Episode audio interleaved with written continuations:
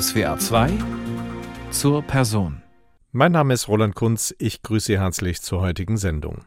Der Pianist Marlo Tinnes, er ist ein Besessener, ein Perfektionist. Dass sein Vater eine der größten Privatmusikschulen im südwestdeutschen Raum aufgebaut hatte, zeichnete einen gewissen Weg vor, hatte aber eine unerwartet schicksalhafte Bedeutung, denn der plötzliche, frühe Tod des Vaters katapultierte den jugendlichen Tinnes in eine verantwortliche Position, die alles verlangte, aber die pianistische Ausbildung zunächst mal zurückdrängte.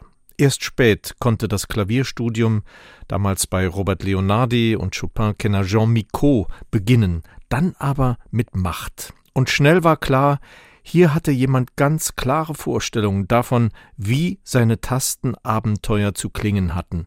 Und das hatte immer auch etwas mit Glücksgefühl zu tun. Das ist tatsächlich so.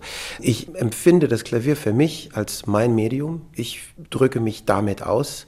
Und wenn der Stress raus ist und man hat wirklich mit etwas Abstand nochmal die Möglichkeit, laufen zu lassen, zu hören, was man tut, wie man durch das Instrument spricht, dann ist es absolute Glückseligkeit. Das bedeuten für mich die Tasten.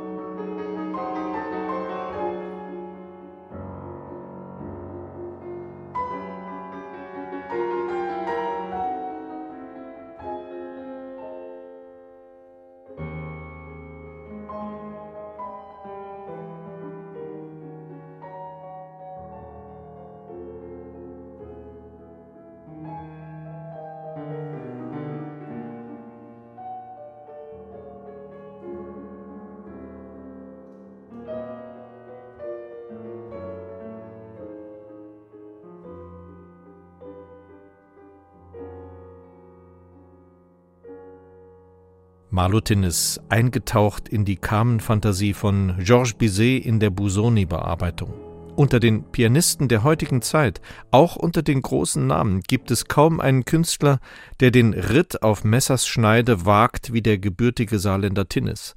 Das Ertasten von Extremen ist es, was seine Interpretationen spannend macht. Das, was man durch seinen Körper fließen lässt und was durch das Instrument zum Klingen gebracht wird. Das ist ein unglaublich schönes Gefühl. Auch die Beherrschung, dass man spürt, dass die viele, viele Arbeit, die man investiert hat, wirklich hier effektiv zur Kunst beiträgt und man selbst ganz spontan was erschaffen und kreieren kann. Dieser Moment, das ist was ganz Besonderes, wenn das gelingt. Das gelingt natürlich nicht immer, aber wenn es da ist, ist es das, wonach man als Künstler sucht der Vorstellung, dass man sich als Künstler, als Interpret an den Mensch im Komponisten andockt, dass man eventuell in eine Rolle hineinschlüpft, sozusagen in einer imaginären Zeitreise, das möchte Marlotines nicht abnicken. Nein, ich glaube, dass große Meisterwerke immer von oben diktiert werden. Das heißt, ob das jetzt Liszt empfangen hat, Beethoven empfangen hat oder sonst irgendwer, die sind für mich zeitlos und stehen nicht für den Menschen, der sie geschrieben hat, sondern sind einfach da als absolute Musik. Und das reicht mir schon. Das reicht mir wirklich, um mich damit wohlzufühlen und in dieser Musik Teil dieses Kunstwerks zu sein, unabhängig davon, wer es geschrieben hat.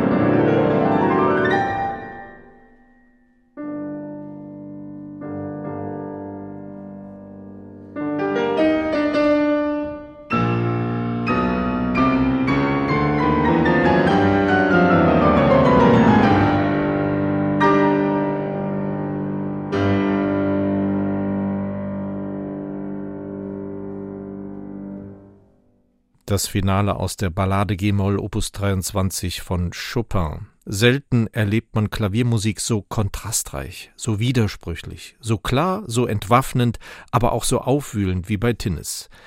Das war schon so, als er früher als Kind fast alles nach Gehör spielte, was er auf Schallplatten hören konnte. Immer gab und gibt er der Musik eine eigene Note, vor allem wenn die Werke ihm in Fleisch und Blut übergegangen sind. Beethoven-Sonaten, Rachmaninow, Verschiedenes von Chopin, all das, was sich bei dem heute 45-Jährigen abgesetzt hat, wie der Reifesatz eines alten Weins. Und was er in die Musik einbringen kann, da kommt so etwas wie Gespür zum Tragen. Das hat was doch mit Spüren zu tun, gerade in der Musik. Ich glaube aber auch in der Schriftstellerei, überhaupt Kunst. Es ist wirklich das Erfühlen von dem höheren Richtigen, von der höheren Richtigkeit. Und da erfährt man den Pianisten Tinnes als äußerst pointiert, ganz konkret bei Beethoven. Das fällt auf, das fällt aus dem viel zitierten Rahmen. Also ich hatte früher meine Schwierigkeiten mit Beethoven, weil ich eben viel romantische Musik gespielt habe. Und wenn man dann so den großen Ludwig angeht, sein Werk angeht, glaube ich, dass nicht so viel bei rauskommt. Irgendwann gab es eine Drehung weil ich eben dann plötzlich durch verschiedene Projekte viel Beethoven gespielt habe, auch teilweise mit Partituren, also mit Noten vor mir. Als wir den großen Zyklus gemacht haben von 132 Beethoven-Sonaten, musste ich in knapp zehn Monaten 16 neue Sonaten verfügbar haben. Also ging da auch viel mit Partitur. Und der ähm, bewusste Kontakt mit der Partitur hat mich auch indirekt dazu gezwungen, genau das zu spielen, was da steht. Und bei Beethoven ist es wirklich so buchstäblich notiert, dass jede Zutat, die man von sich noch dazu gibt, fast nur schaden kann. Und das habe ich mir bei Beethoven zum großen Teil abgewöhnt und versuche da wirklich buchstäblich zu spielen und weiß aber auch um diese extrem schnellen Stimmungswechsel, die ich nicht verharmlosen will. Also er ist wirklich sehr, sehr grob teilweise und geht bis auf einen Punkt in, in äußerster Dramatik zu und plötzlich kippt es ab in eine unfassbare, süße Liebe. Wenn man das relativiert und geht nicht auf diese Dramatik zu diesem Punkt, kann dieser Stimmungswechsel nie so deutlich sein, dass es jeder versteht. Und ich möchte, dass man diese Musik versteht. Das ist so gute Musik und ich glaube, wenn man die buchstäblich spielt, so wie er will, nach einem Sforzato gleich ein Pianissimo, dann klingt diese Musik unglaublich gut. Und das habe ich herausgefunden, durfte meine Erfahrungen machen damit und ja, es wird bestätigt. Ich glaube, dass ich damit recht habe.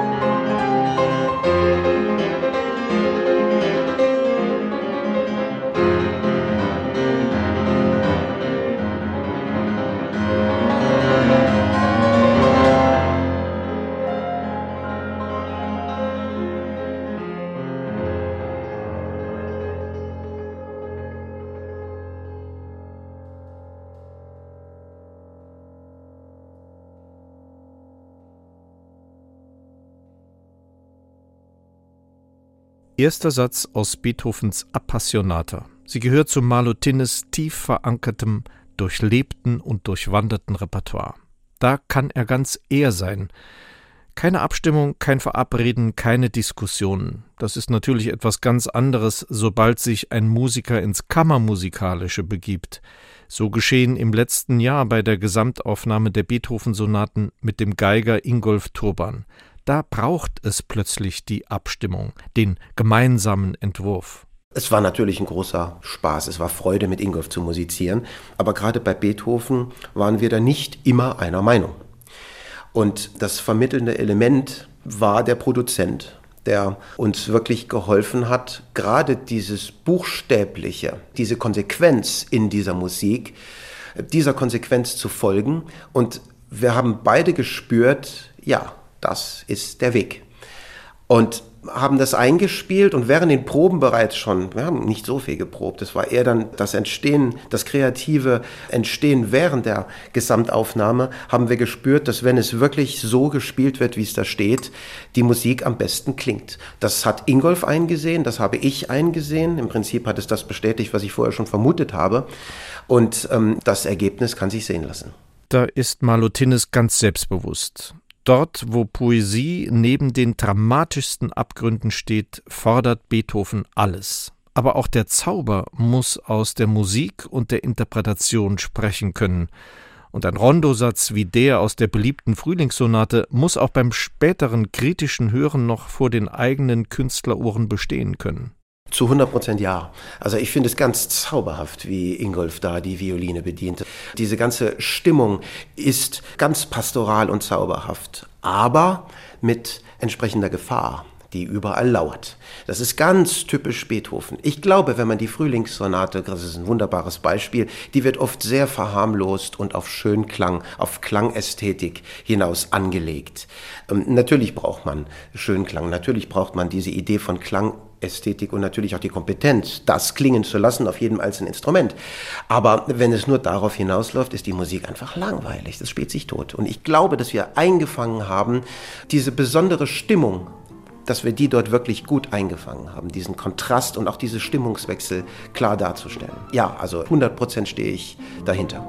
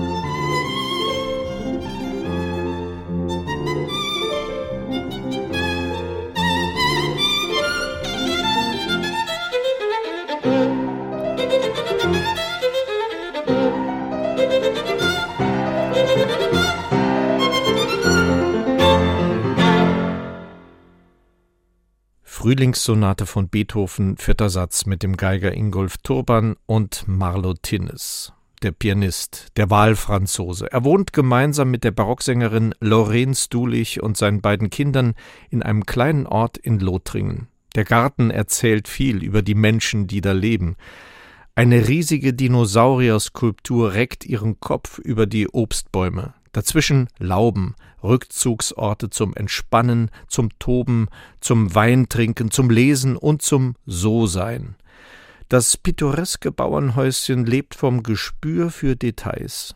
Verwinkelte Gänge und Zimmer sind der Spiegel barocker Fugen und lebendiger Kontrapunkte. Hier wohnen Künstler, Musiker.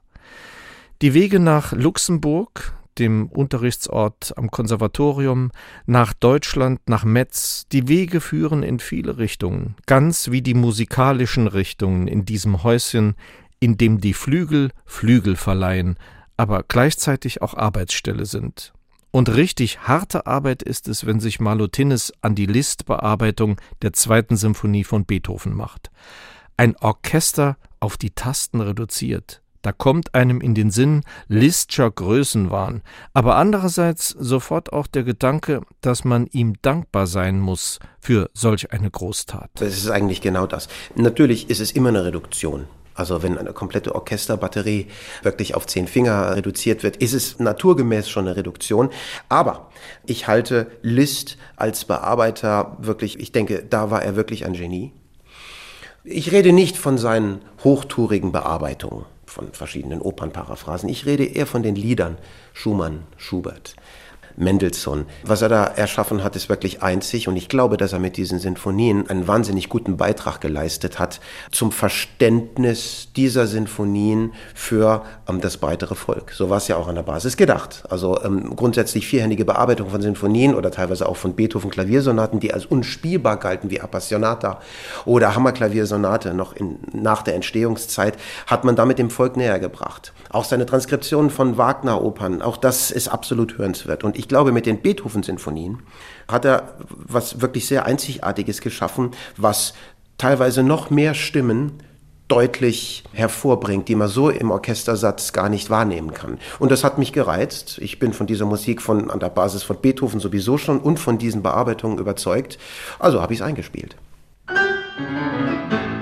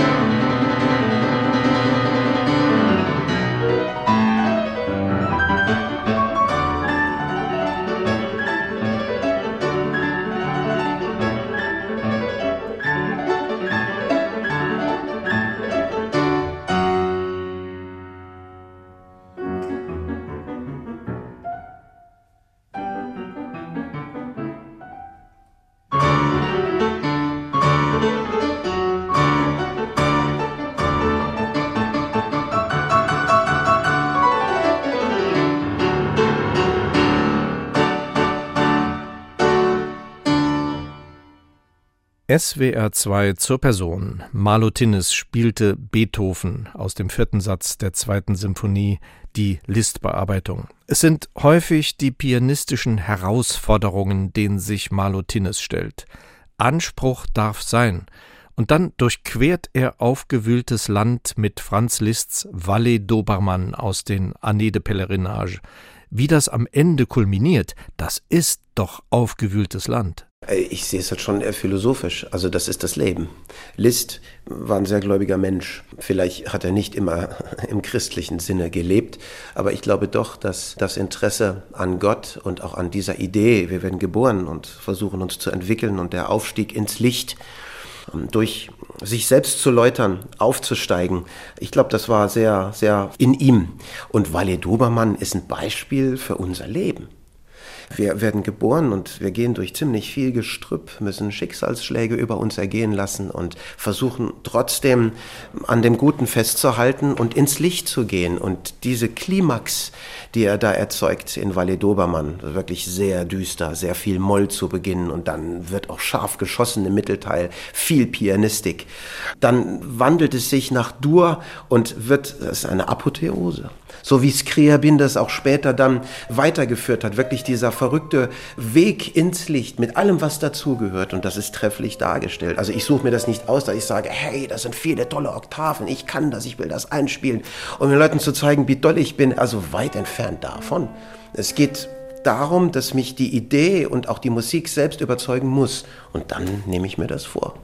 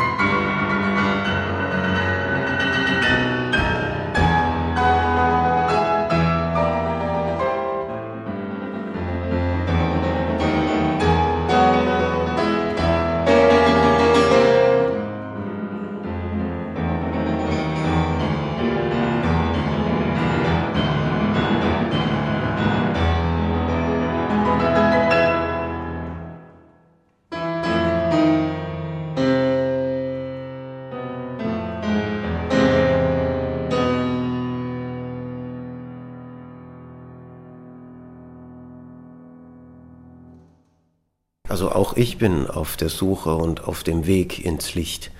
Das ist ganz klar. Wenn es einem gelingt, auf dem Instrument das darzustellen und wirklich das wirklich auch physisch zu spüren, wo man gerade ist und wo man diese Musik auch dann hinbringen kann als Interpret, da ist es was Wunderbares. Also dann profitiere ich ja auch, ähm, auch seelisch, emotional von dieser Idee, wenn es mir denn dann gelingt. Am Anfang sieht man natürlich einen riesen Schinken und denkt, ah, da ist einiges an Arbeit, da ist wirklich auch Physis gefragt.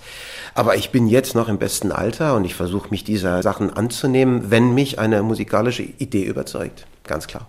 Farben, Düfte, Charaktere. Tinnes ist unterwegs und findet. Zum Beispiel Alexander Skriabin diese Farben, eine verlockende Welt auf der Schwelle zu einer anderen Zeit. Ich glaube, Scriabin ist einer der interessantesten Komponisten. Zu Beginn bis zur dritten Sonate, auch mit seinen Prälude und seinen Etüden, war er relativ Chopin-nah, also eigentlich ein weitergeführter Chopin. Ich mag Chopin und ich mag den Scriabin ab der vierten Sonate und ab dem Zeitpunkt, wo er seine eigene Sprache entwickelt also wirklich Skriabinianer wurde. Diese vierte Sonate stammt noch aus einer Zeit, wo er wirklich Wagner verrückt war. Und der Tristan-Akkord, eigentlich einer der bedeutendsten Errungenschaften der Musikgeschichte, wird hier quasi motivisch immer wieder eingesetzt. Nach der vierten Sonate, ab der fünften eben, hat er nur noch nach seinem eigenen System gearbeitet. Aber gerade diese vierte ist so ein Zwitter. Noch vernetzt in eine tonale Welt, aber schon weiter gedacht in das, was da kommen wird. Und natürlich, Liszt Wagner, Skriabin, das ist ein Weg. Das interessiert mich an dieser Musik. Und hier auch wieder diese Apotheose ins Licht. Er beschreibt das ja auch nach einem Gedicht, nach einem eigenen Gedicht natürlich, dass es darum geht, der Flug ins Licht in diesen Stern und sich mit dem Stern zu vereinen. Man hat ja auch früher, vor gut 80, 90 Jahren, der Musik Skriabin ähm, zu viel Pornografie zugeschrieben. Das ist zu billig. Hier ist es doch ein tief menschliches Gefühl und eine persönliche Dramatik, die er hier komponiert hat, mit dem Wunsch, der uns alle begleitet. Ist doch zauberhaft.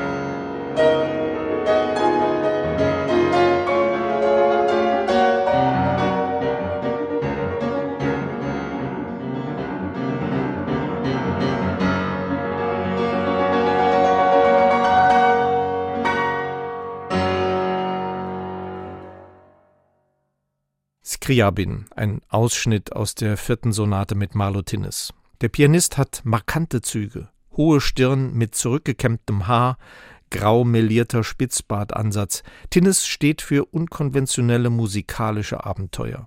Da lässt er etwa einen Flügel über den Baumwipfelpfad bis auf die höchste Stelle der Aussichtsspirale über der eindrucksvollen Saarschleife ziehen und haut dort vor laufenden Kameras die Volodos-Paraphrase über Mozarts türkischen Marsch in die luftgekühlten Tasten. Ein echtes YouTube-Erlebnis. Tinnes betreut auch Klassik auf Birkhausen, ein jährliches Konzertevent in einer umfunktionierten Reithalle. Darüber hinaus das in malerischer Idylle stattfindende Festival de Musique de Wahlmünster, das er gemeinsam mit seiner Frau auf die Beine stellt.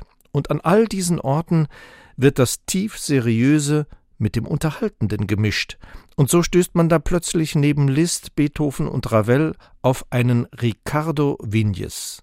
Das sind wirklich sehr, sehr schöne Stücke. Also lese ich ein bisschen was über Vignes und sehe, dass er eigentlich eine wichtige Persönlichkeit nicht als Komponist, sondern eher als Interpret zu Beginn des 20. Äh, Jahrhunderts war. Also mit vielen großen Fauré, Ravel, Debussy, mit vielen, äh, Eric Satie natürlich, befreundet und hat auch vieles uraufgeführt von diesen französischen Impressionisten. Und das hat mich interessiert. Und ich finde diese vier Stücke, diesen kleinen Zyklus von knapp 15 Minuten, einfach einen wunderbaren Farbklecks, weil kaum jemand kennt das. Es wurden natürlich schon eingespielt, sehr selten. Also vergleicht man es mit der Mondscheinsonate oder anderem, verschwindend gering, aber lohnenswert. Ich mag das. Also wenn natürlich ein Programm nur so aufgebaut wäre, das wäre mir etwas zu simpel, aber als Farbklecks zauberhaft.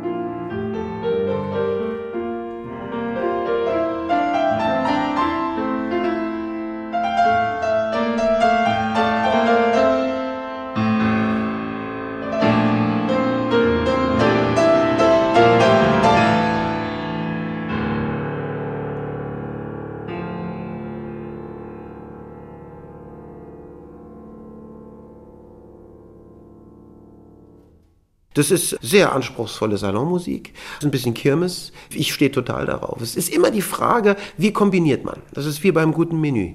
Also es gibt mit Sicherheit ganz viele tolle Gerichte, die man nacheinander essen kann, aber ob sich das dann lohnt, weiß ich nicht. Also irgendwas leichteres dazwischen tut immer gut, um dann wirklich auch bis zum Ende durchzuhalten.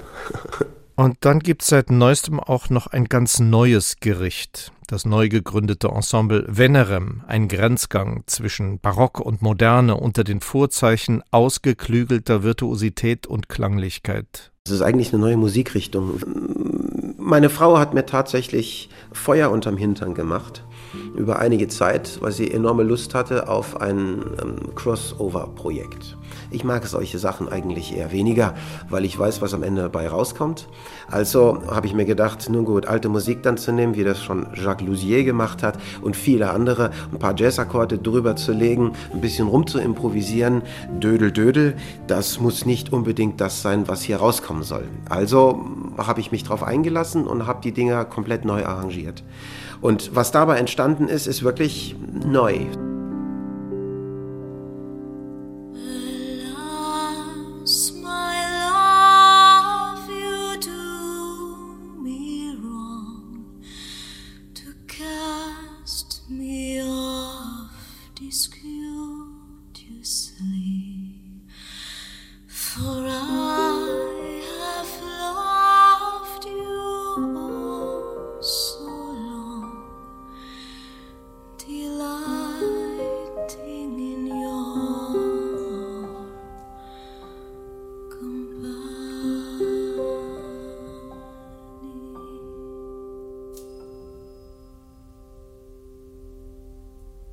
So gibt es das in dieser Form nicht. La Peggiata hat da schon einiges gemacht, aber das war wirklich, jeder hat aus seinem Instrument seine Ideen mit eingebracht, sodass es eine große improvisatorische Begegnung ist.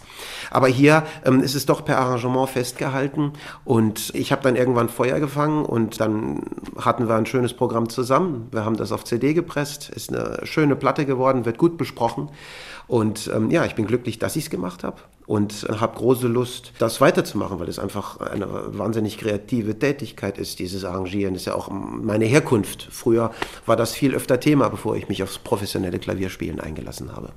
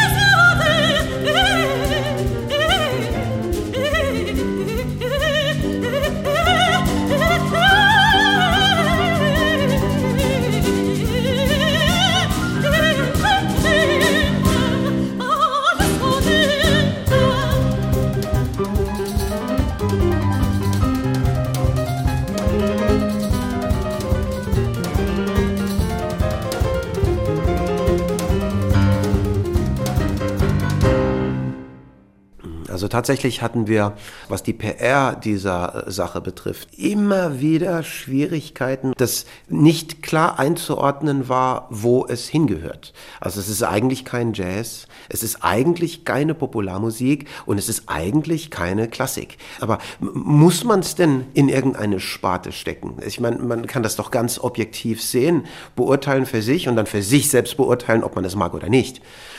Also äh, natürlich werden zwei Welten verquickt, aber ähm, das, was rauskommt, ist was eigenes. Es hat ein eigenes Gesicht, ein eigenes musikalisches Gesicht. Und das ist das, was zählt.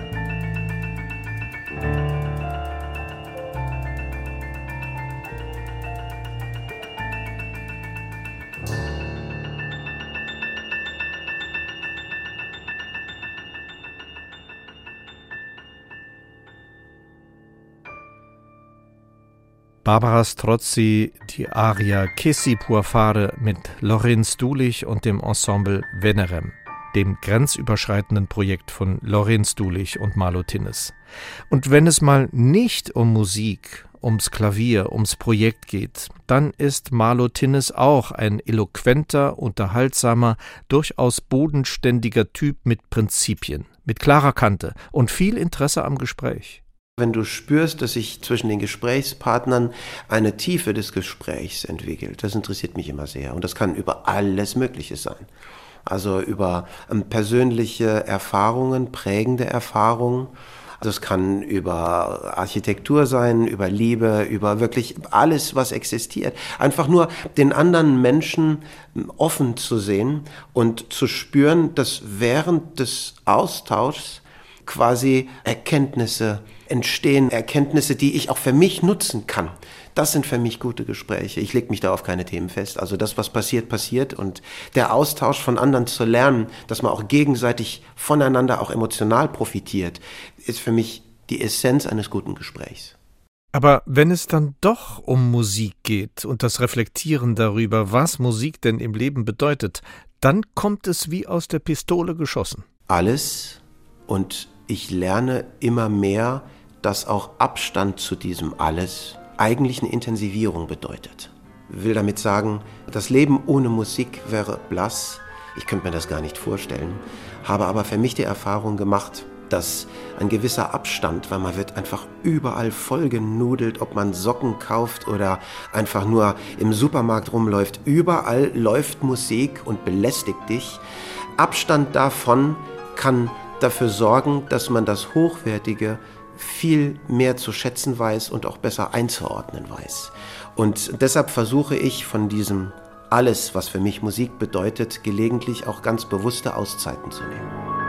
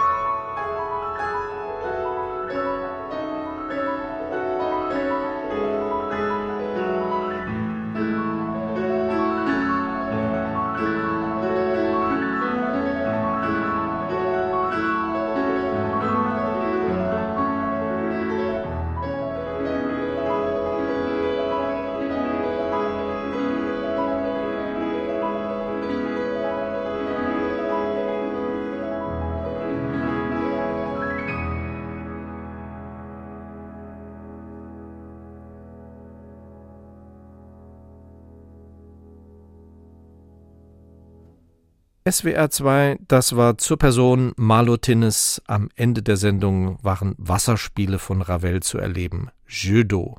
Mein Name ist Roland Kunz. Falls Sie diese Sendung nochmal hören möchten, Sie finden sie auf unserer Homepage unter swr2.de und in unserer SWR2 App. Jetzt im Anschluss folgen die Nachrichten und danach tauchen wir ein in die Welt der alten Musik.